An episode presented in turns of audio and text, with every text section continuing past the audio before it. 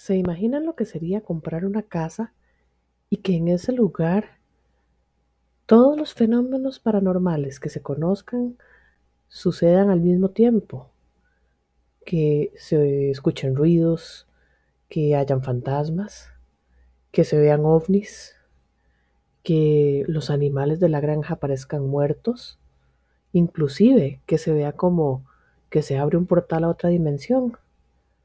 Acompáñenme esta noche porque hoy vamos a tocar el tema de un lugar así. Bienvenidos a este nuevo episodio de Realidades Alternas. Soy Isela Madrid.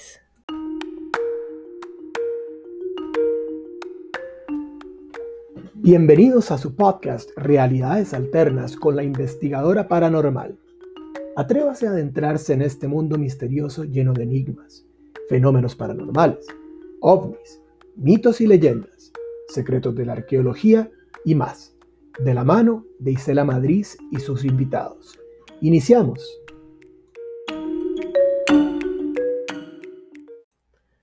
Amigas y amigos, muchas gracias por acompañarme. Este tema es de verdad interesante porque cuesta mucho escuchar de un hogar donde de verdad todos los fenómenos que se conocen, o por lo menos la mayoría de las categorías dentro del mundo paranormal, se den ahí. ¿Y de qué fenómenos estamos hablando en este lugar misterioso?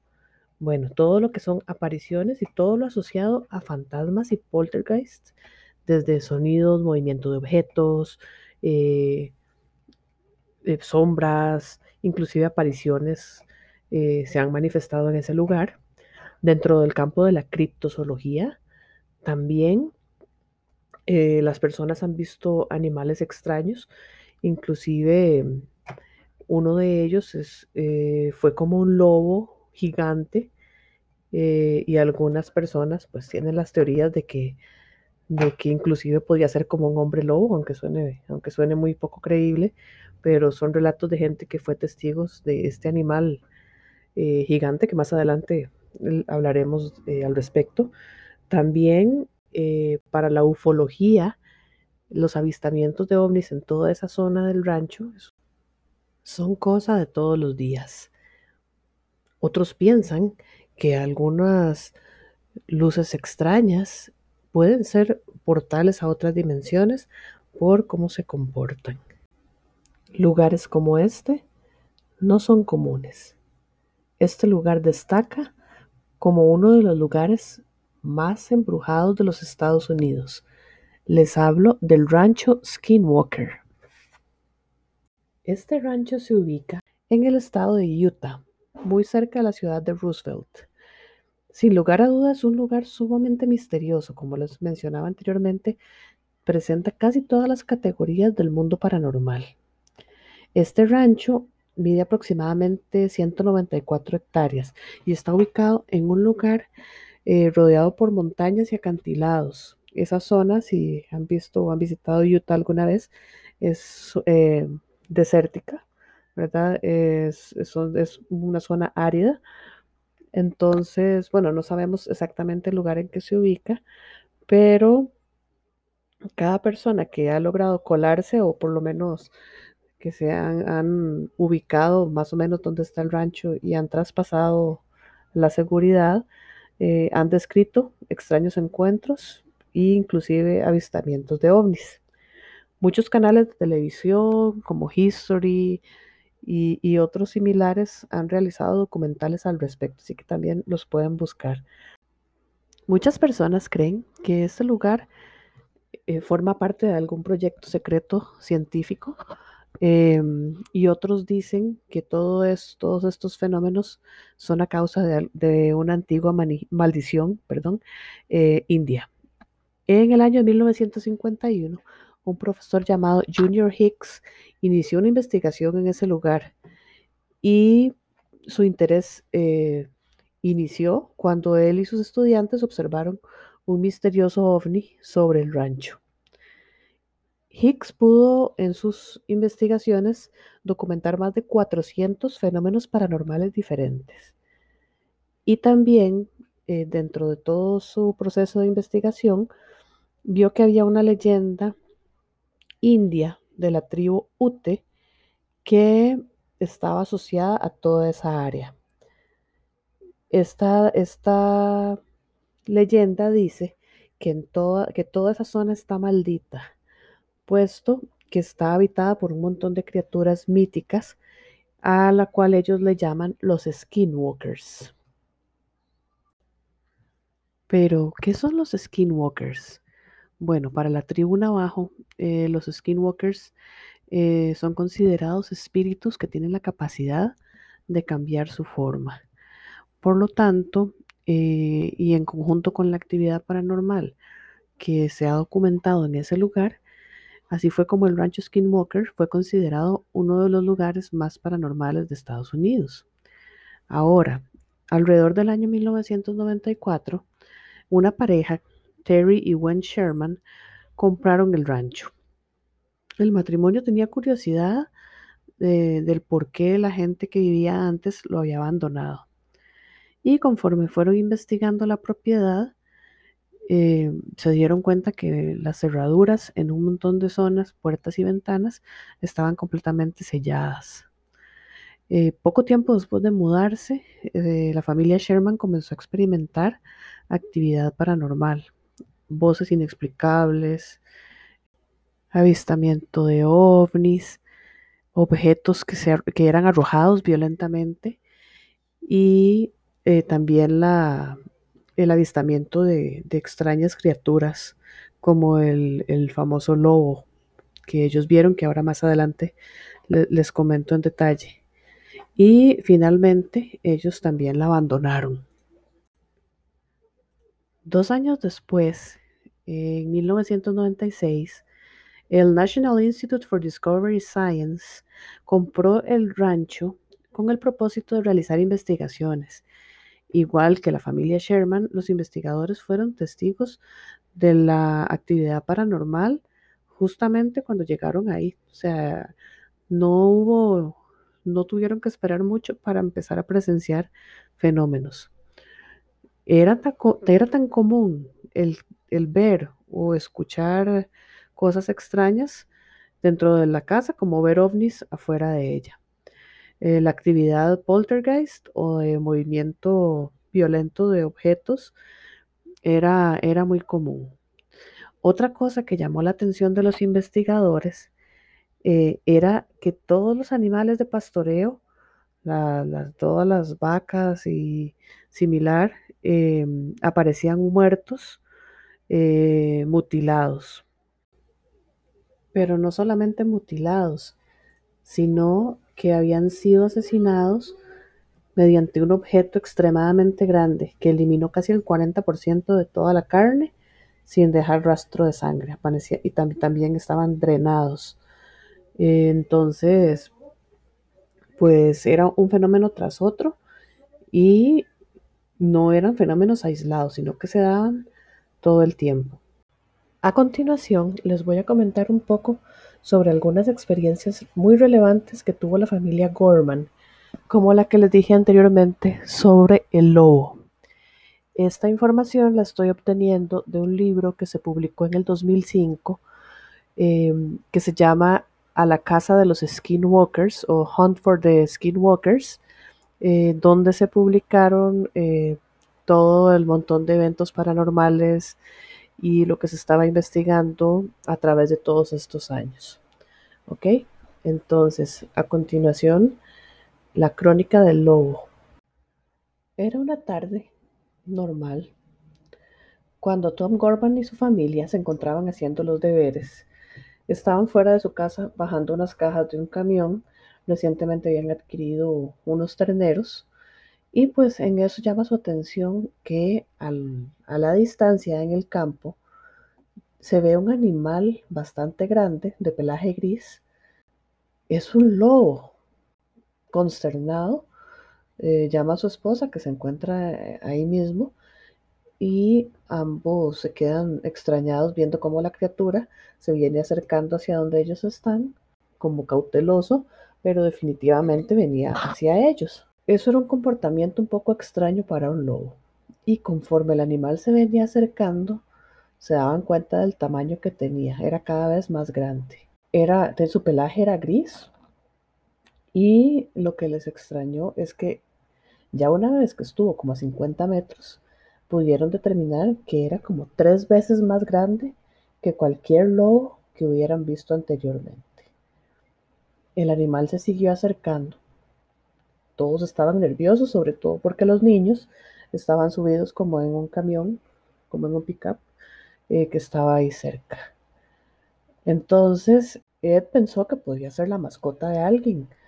Era muy raro toda la situación y también que el animal parecía completamente amaestrado, completamente tranquilo. Eh, se empezó a acercar a la familia y definitivamente quería hacer contacto. Cuando el animal se acercó, pues obviamente todos los terneros eh, que habían traído, que estaban en un corral cercano, se alteraron, se pusieron nerviosos.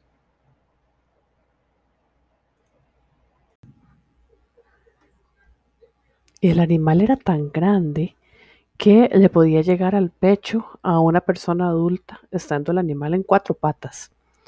Ellos, cuando vieron que el animal estaba cerca, se subieron todos eh, al camión que les mencioné anteriormente. Cuando el animal empezó a dar vueltas, el lobo este, Ed se, se acercó, se agachó y le hizo cariño porque él se veía como, como si fuera un perro amaestrado no, no parecía peligroso a pesar de, de su tamaño. Cuando Ed le hizo cariño, él empezó a sentir que algo estaba verdaderamente mal.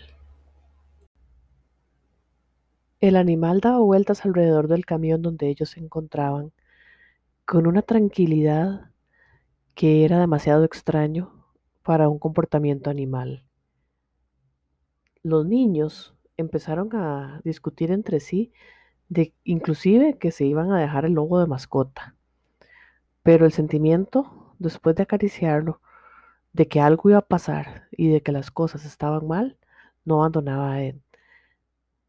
En un abrir y cerrar de ojos, el lobo se desplazó de donde estaba el vehículo a donde estaban los terneros y de un solo bocado agarró por el cuello a uno de ellos y lo zarandeaba, lo movía de un lado a otro, tratando de sacarlo a través de la cerca.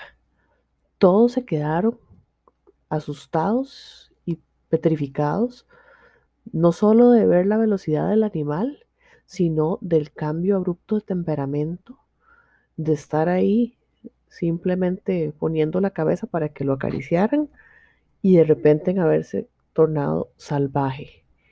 Inmediatamente Ed se baja del carro y se va corriendo hacia el animal mientras le grita a Tom que vaya por el arma. Entonces, él trata de espantar al animal, lo, patea como en las costillas y el animal simplemente lo ignora. Para ese momento, eh, regresa Tom con, con un arma y le comienzan a disparar al lobo. ¿Cuál es su sorpresa? Que, para, que el animal ni siquiera sintió los disparos, no le hacían nada.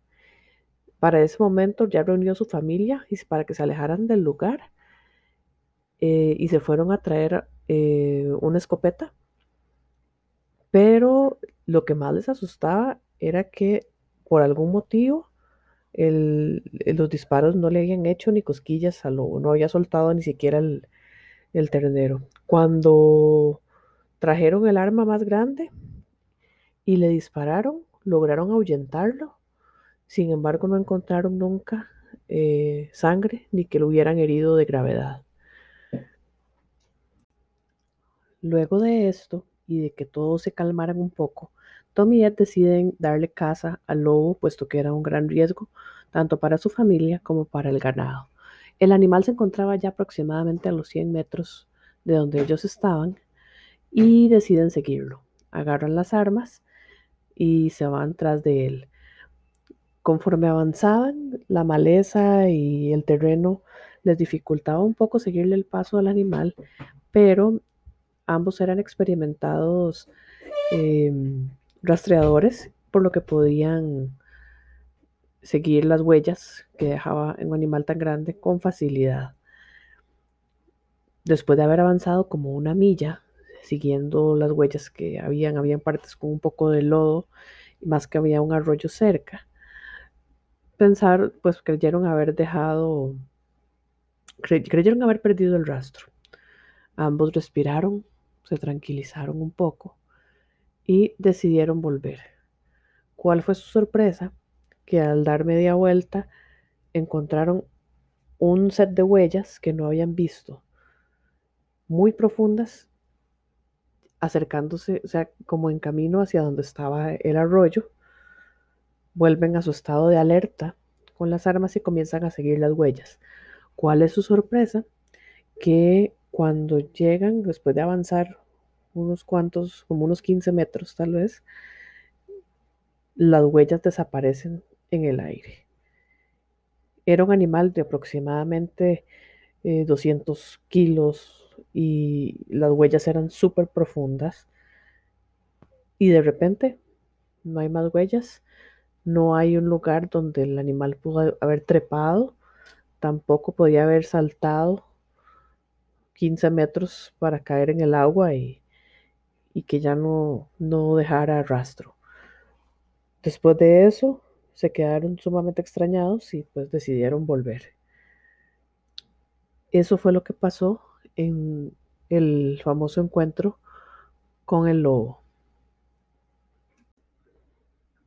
Otro incidente que llamó mi atención de los que describió el señor Gorman es al que le llaman el incidente del depredador. No sé si todos han visto alguna de las películas de Predator, de Depredador, donde la criatura tiene la capacidad de camuflarse, volverse como invisible, como medio transparente. ¿Ok? Em, Gorman dice que en, una, que en una ocasión estaba cerca de un arroyo y que él vio donde algo cayó en el agua y salpicó varios metros a la redonda, pero él no vio, o sea, no, no era algo que podía ver con claridad y dice que lo que percibió fue una sensación así como como que lo que había caído estaba camuflado y apenas como que refractaba un poquito la luz. O eso fue otro incidente que quedó, pues quedó como el testimonio de él, ese no hubo más testigos. Bueno, si quieren buscar más información, les recomiendo que se lean ese libro, A la casa de los skinwalkers, donde describen en detalle todo esto. Ahora, ¿qué vamos a hacer? Bueno, qué era lo que estaba pasando o qué es lo que pasa, aunque últimamente no ha vuelto a salir ninguna noticia relacionada con el lugar, pero qué fue lo que pasó ahí. O sea, ¿por qué es que estaban sucediendo todo este tipo de fenómenos? ¿Cuáles son las hipótesis de esta gente que investigó durante tantos años? A eso nos vamos a referir a continuación. Más bien ellos evitaban sacar mucho el tema, no les gustaba hablar con la prensa y solo el señor eh, Tom Gorman habló una vez con los reporteros locales después de alguno de los incidentes. Pero evidentemente ellos no buscaban publicidad, ni mucho menos dinero, ni nada, y pues no, no hubiesen sacado nada con decir que todo era, con haberse inventado todo. La segunda hipótesis es que por algún motivo estos testigos estaban alucinando. la, hipótesis de las alucinaciones es algo que siempre tiene un espacio en, en, los casos. Uno tiene que averiguar si de alguna forma o si hay algo que pueda estar provocando alucinaciones. Haciendo un paréntesis aquí, eh, en cuanto al caso de skinwalkers, en la mayoría de los casos paranormales que se investigan, eh, hay que verificar que no esté, que no haya acidez en el agua, que toda la zona donde se desenvuelve la familia tenga buena oxigenación, que no hayan fugas de gas, que no haya em, campos electromagnéticos, o sea, fallas eléctricas que estén provocando alteración en los campos electromagnéticos, porque todo esto puede a largo plazo y al estar expuesto diariamente puede causar alucinaciones. ¿ok? Siguiendo con, con lo que estábamos hablando propiamente en el rancho, Em, pues sí, que algunos creen que lo que ellos pasaron fue como un tipo de psicosis o de histeria colectiva muy común en todo caso paranormal. Em, algunas veces vemos como alguien dice que ve un fantasma en la casa, le cuenta a los hermanos, le cuenta a la mamá y a como pueden ser objetivos, mucha gente se deja llevar por eso y de repente ya todos están viendo algo y se agrava el asunto. Y esos son los casos de histeria colectiva que muchas veces cuando llegamos a investigar, mmm, realizamos la investigación, no hay nada, no queda nada grabado y nos llaman a los 15 días diciendo, ay, qué dicha que vinieron a investigar porque desde que ustedes vinieron no pasan, ya no, no volvió a pasar nada. Ese es el típico caso de histeria, eh, de histeria colectiva, por algún fenómeno que tal vez pasó y fue natural y la persona lo confundió o alguna alucinación por cualquier motivo natural y pues que causó esa histeria en su familia. Y claro, cuando llega el grupo a investigar, aunque no hagamos nada, porque nosotros no hacemos ningún tipo de ritual, ni, ni nos metemos con nada espiritual, ni de limpieza, ni de oraciones, ni nada, es meramente científica la investigación, pues obviamente, eh, aunque ellos saben que nosotros lo que hacemos es otra cosa, les da cierta tranquilidad que uno se tome el tiempo para escucharlos, para ver qué fue lo que pasó y pues bueno, es muy común que siempre el caso, la hipótesis de que puede hacer alguna alucinación esté ahí. La tercera hipótesis es la naturaleza. ¿Será que hay alguna forma en la que los fenómenos naturales de la zona puedan estar provocando estos eventos?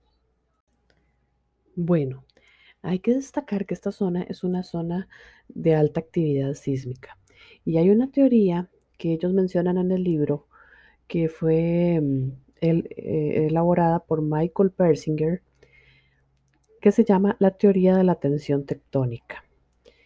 Esta teoría lo que dice es que em, las variables geofísicas pueden tener una relación estadística con las observaciones de objetos voladores no identificados. Entonces, según él, las tensiones en el interior de la corteza terrestre cerca de las fallas sísmicas pueden producir campos electromagnéticos y fenómenos luminosos que se han interpretado como objetos voladores no identificados brillantes.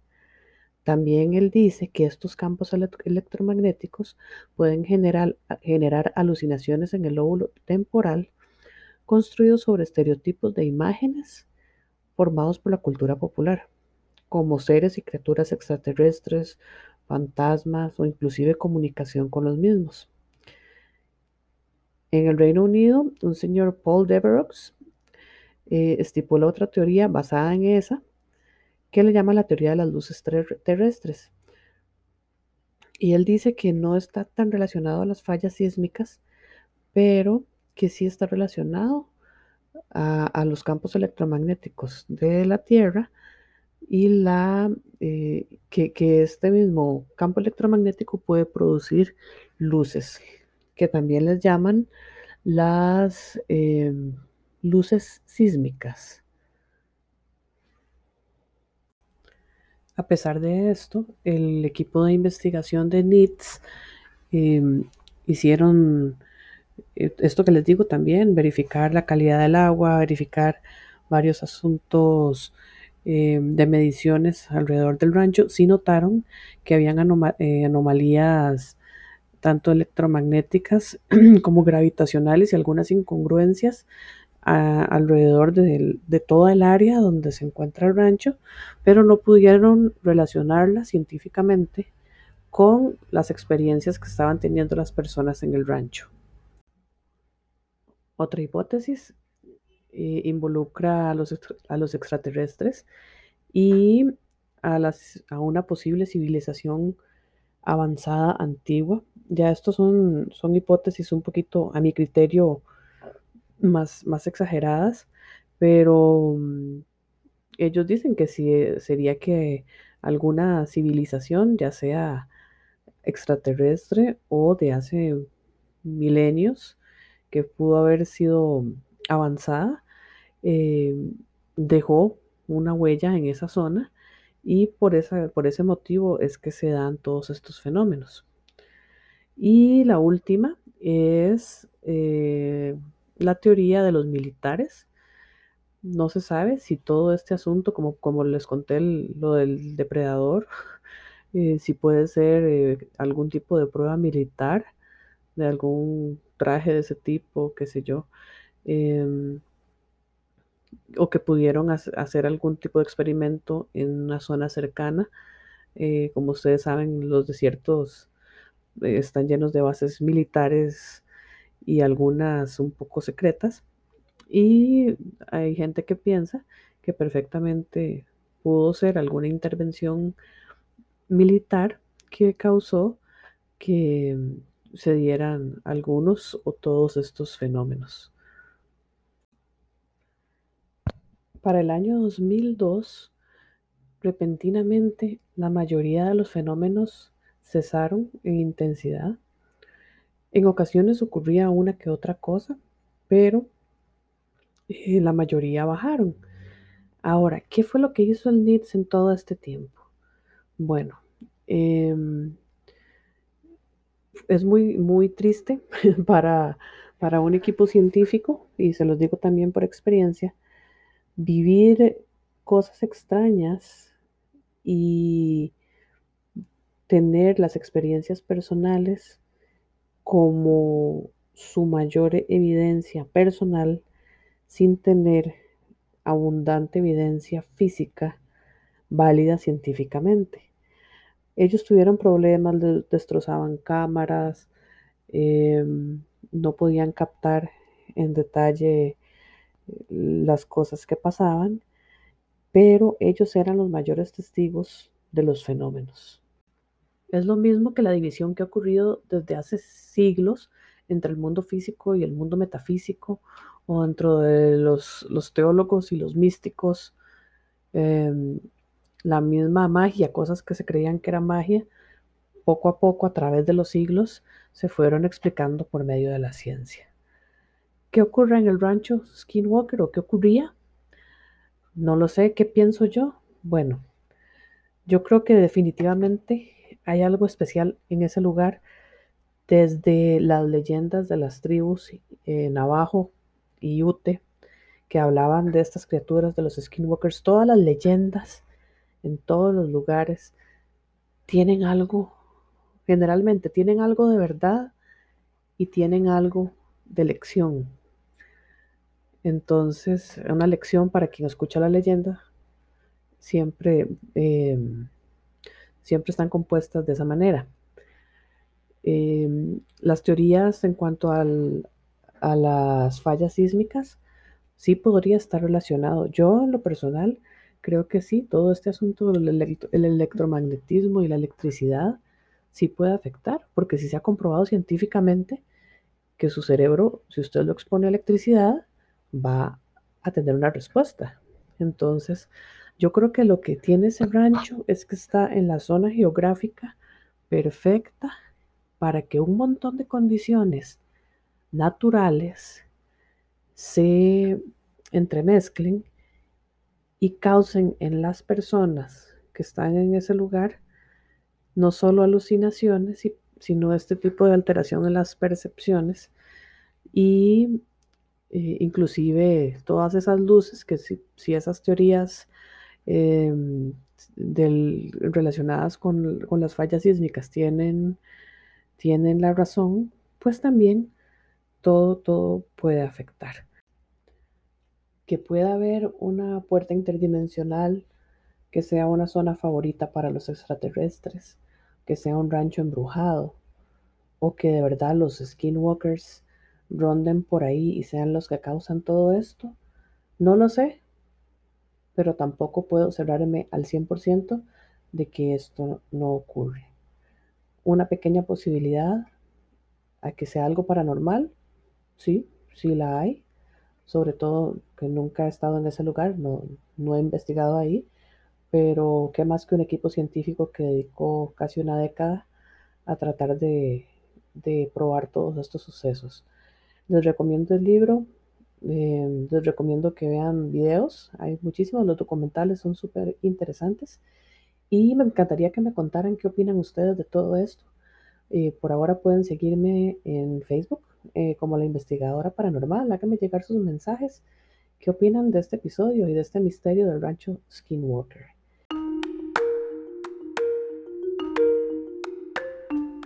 Recuerden que si tienen alguna pregunta, si necesitan ayuda, si quieren que hable sobre algún tema en particular, cualquier consulta, eh, bienvenido sea y espero que les haya gustado este programa. Muy buenas noches.